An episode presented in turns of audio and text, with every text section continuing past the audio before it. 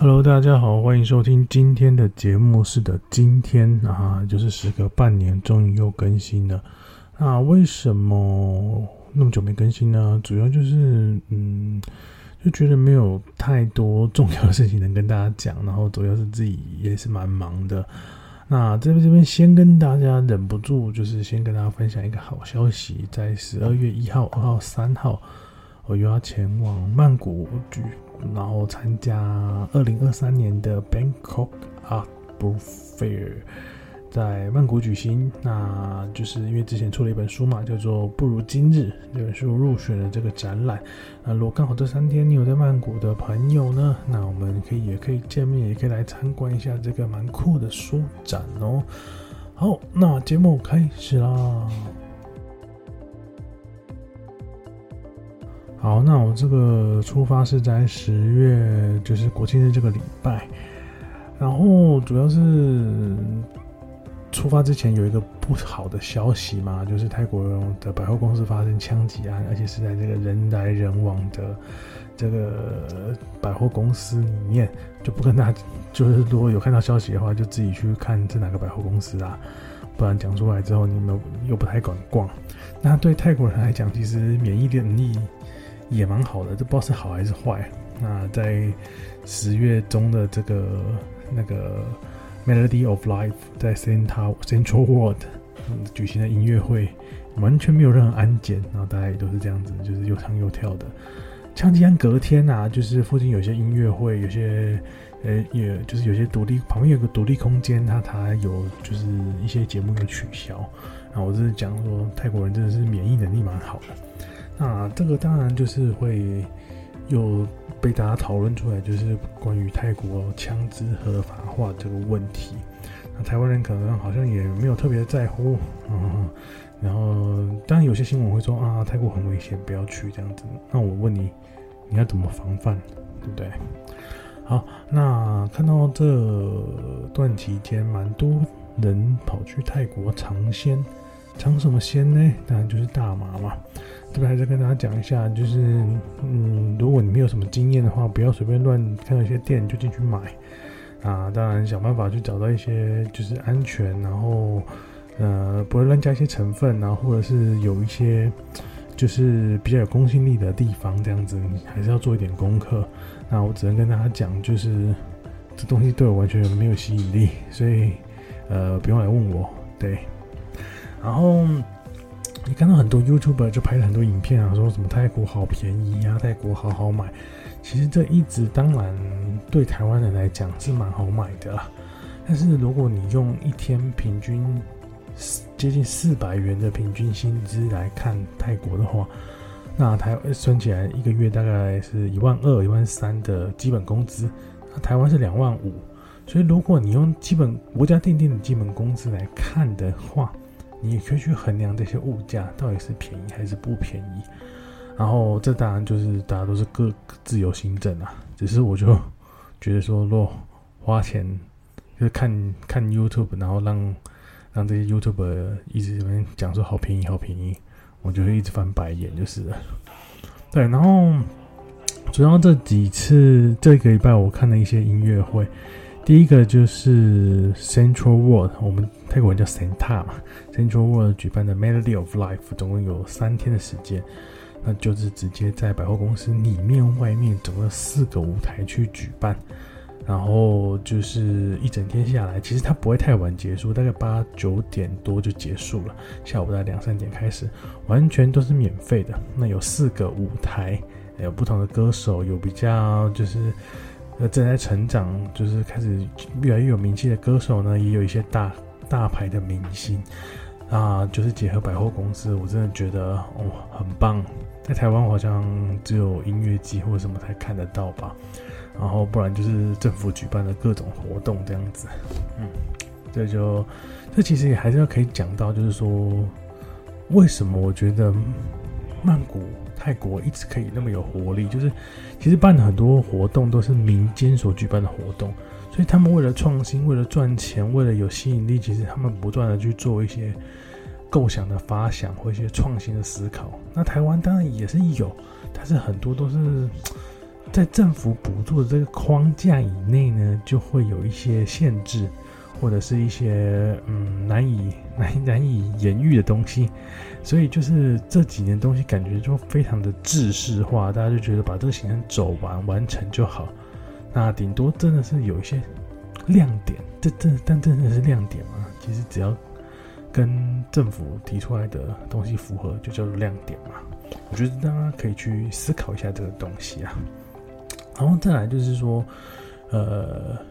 呃，我怎么我都怎么找这些资料的？主要就是因为平常有在听一些泰国歌，那我对剧就没有完全没有兴趣，这样子。就泰国电影啊，有些电影还蛮有，还还还是蛮爱看的。然后我就会看他们，他们每个月大概一号、二号就会公布说这个月的行程，不管在国内国外，他们都会把今天要在哪里表演都会写出来。但是他们不会提供一些就是售票链接什么，你可能就要自己去找，或者是去那个地点的那个粉丝页，就是一些商店、一些酒吧的地点去找这些资讯，那你就会看到一些嗯相关的售票讯息。所以这次去看了那个 Tilly Bird，它就是在一个酒吧里面。那跟大家讲一下，它酒吧就是大概在嗯反正解 MRT 到得了的地方，然后它会有。各个座位几号几号，然后有小桌大桌，大桌可能有附餐，然后附很多酒，然后小桌像我坐的是最小桌，是最少是要两人，然后是大概一千四百块，然后有附六瓶的酒，啊，每多加一人就是多加两百块，再多给你一瓶酒。到最后我发现他其实有放那个卧奥的地方，就一个人三百五。然后还有一瓶酒这样子，啊，这个价金额给大家参考一下。所以看到这些资讯的时候，呃，我就会接触到越来越多关于这些有活动啊、音乐资讯的东西。不管你想不想参加，你大概都知道他们就是这个模式是怎么样子。因为不管是大咖还是小咖的歌手，他们都会参加一些商演啊，或者一些。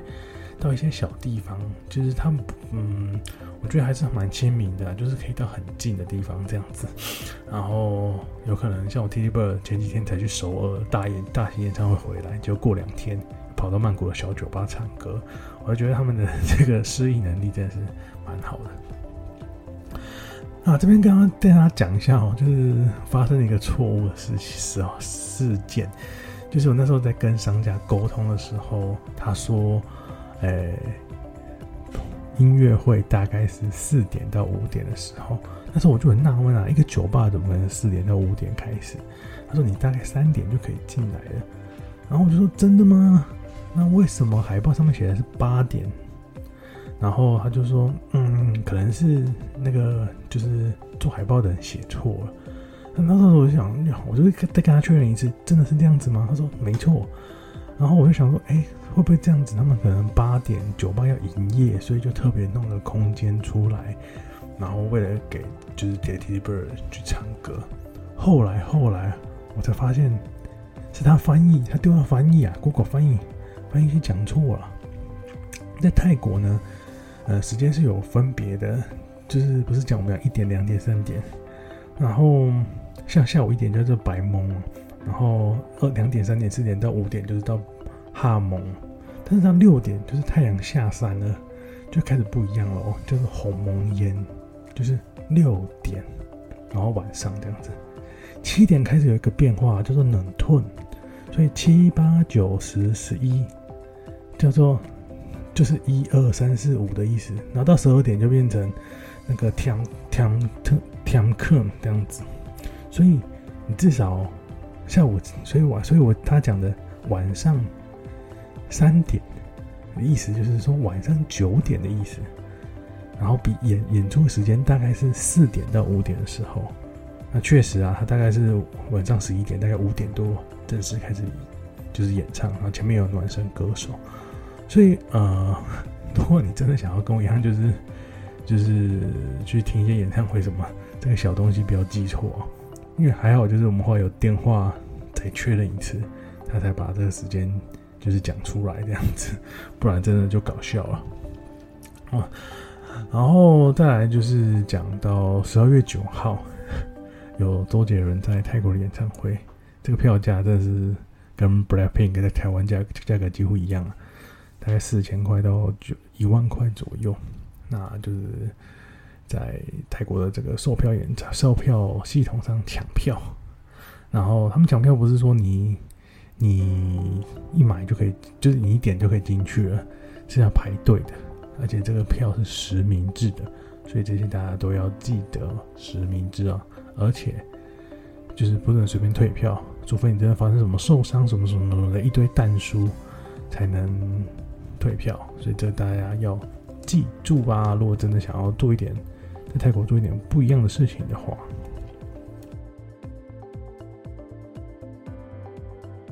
再来跟大家讲的就是青年旅馆。嗯、为什么讲到这个老话题呢？因为啊、我第一天夏季已经因为加上延迟到泰国已经大概十点钟了，晚上十点钟。那其实如果你不去 pub 的话，很多店大概都已经关了。然后隔天我要去帕塔亚，所以住的地方会跟我以前习惯的地方不太一样，所以就随便找了一个旅馆。那那区大概就是大概很多缅甸人的缅甸区啊，其实也也是蛮多日本日日本店的，就就是嗯，在 BTS 上面每一站都会有不同的样貌，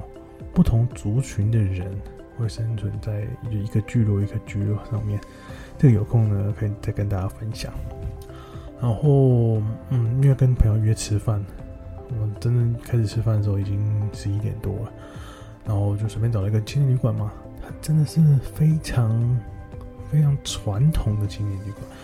因为经过不断的竞争，所以很多泰国的青年旅馆越来越高级啊。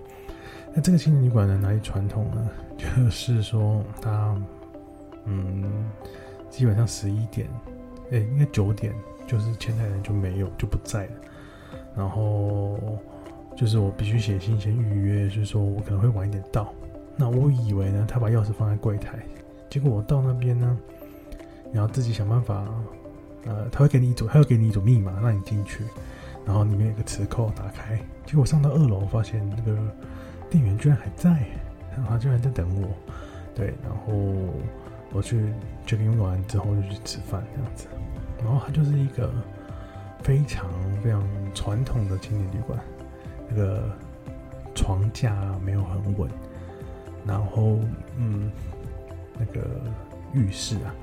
就是三就是墙壁三面墙壁，然后上面挂了两个，就是一看就知道是那种。大罐的那种沐浴乳分装出来的，就是沐浴乳这样子跟洗发乳，然后旁边没有任何可以挂东西的地方，只有门口一个勾勾。然后隔天早上起来，然后大家做不不一样的事情嘛，然后居然有个男生就是扣挂在那个墙壁上找一个直直立点在做伏地挺身，然后那边简单的早餐就是。那个吐司啊，然后还有一个那个叫什么蛋的那个水煮蛋的蒸蛋器这样子，然后我就觉得哇，好久已经已经好久没有做到，好久没有这种就是很不错，就是很传统的青年旅馆的。后来我做的青年旅馆大概都会有一些，就是很多一些附加功能啊，然后一些庭园造景，或者是很很嗯很精致的一些。早餐之类的这样子，所以突然那时候就觉得哇，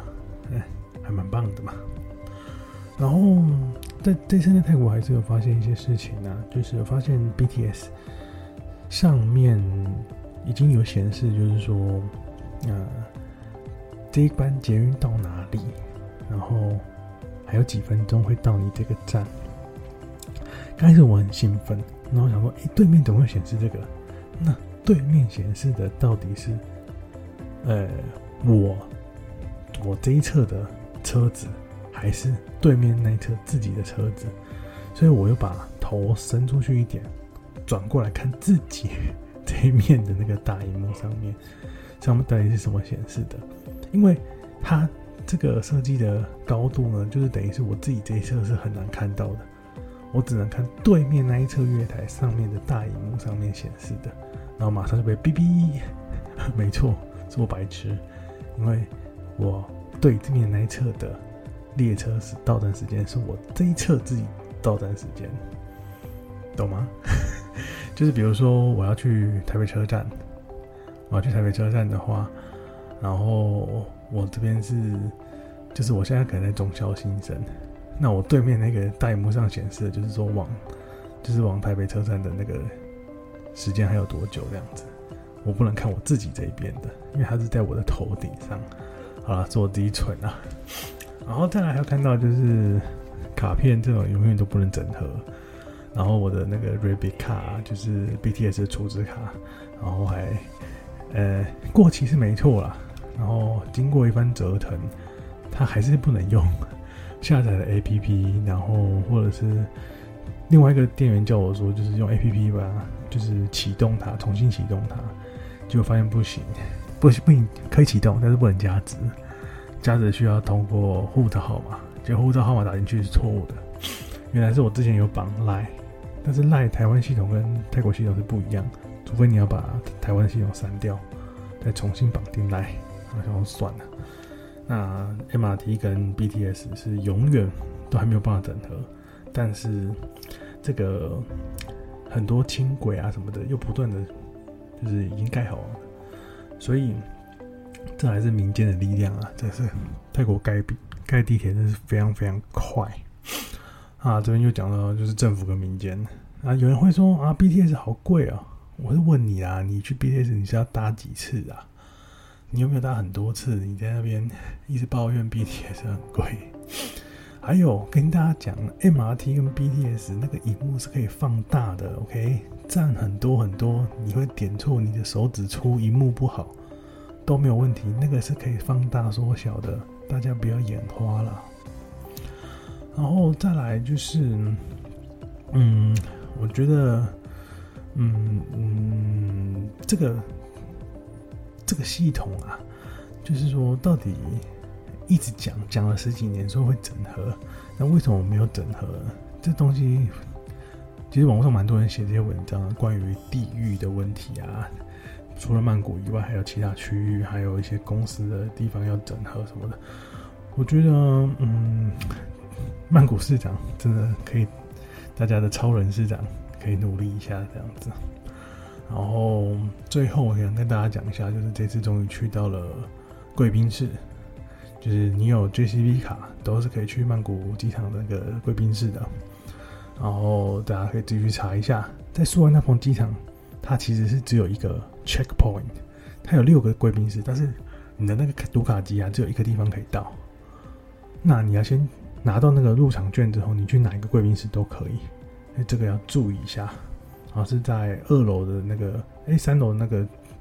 中间，就是大概在中间会面点那个地方。反正随便找一个贵宾室问就知道了。啊，其实大家都在附近啊，只是说你必须要有一个 checkpoint，就是可以入场的地方这样子。对，好，这边最最后再跟大家讲一下，就是十二月一号、二号、三号在曼谷 Asia Hotel，我不知道为什么搬到 Asia Hotel，今天才收到信的。然后 Bangkok Art Book Fair，我们再见喽。啊，如果你可以说你是。这个 Uni Travel 的听众，嗯，会有惊喜的小礼物。好，谢谢大家，我们下次再见，拜拜。